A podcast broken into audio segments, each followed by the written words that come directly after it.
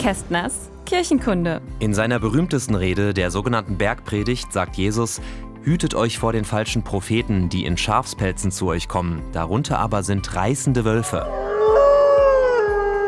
In dieser Aussage steckt eine Aufforderung, die heute vielleicht aktueller denn je ist. Wir sollten Menschen nicht nach ihrer Erscheinung beurteilen, sondern an ihren Taten messen. Mit dem Wolf im Schafspelz meinen wir Menschen, die ihre moralisch fragwürdigen Absichten hinter einer freundlichen Fassade verbergen.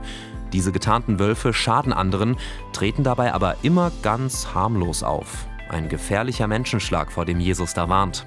Auch heute, 2000 Jahre später, gibt es viele Wölfe im Schafspelz.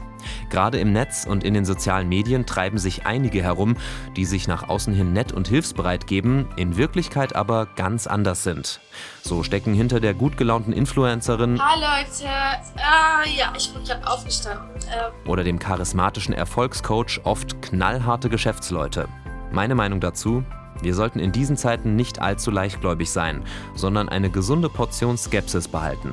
Und wenn wir merken, dass sich unter dem Schafspelz tatsächlich ein Schaf verbirgt, dann umso besser. Kästners Kirchenkunde.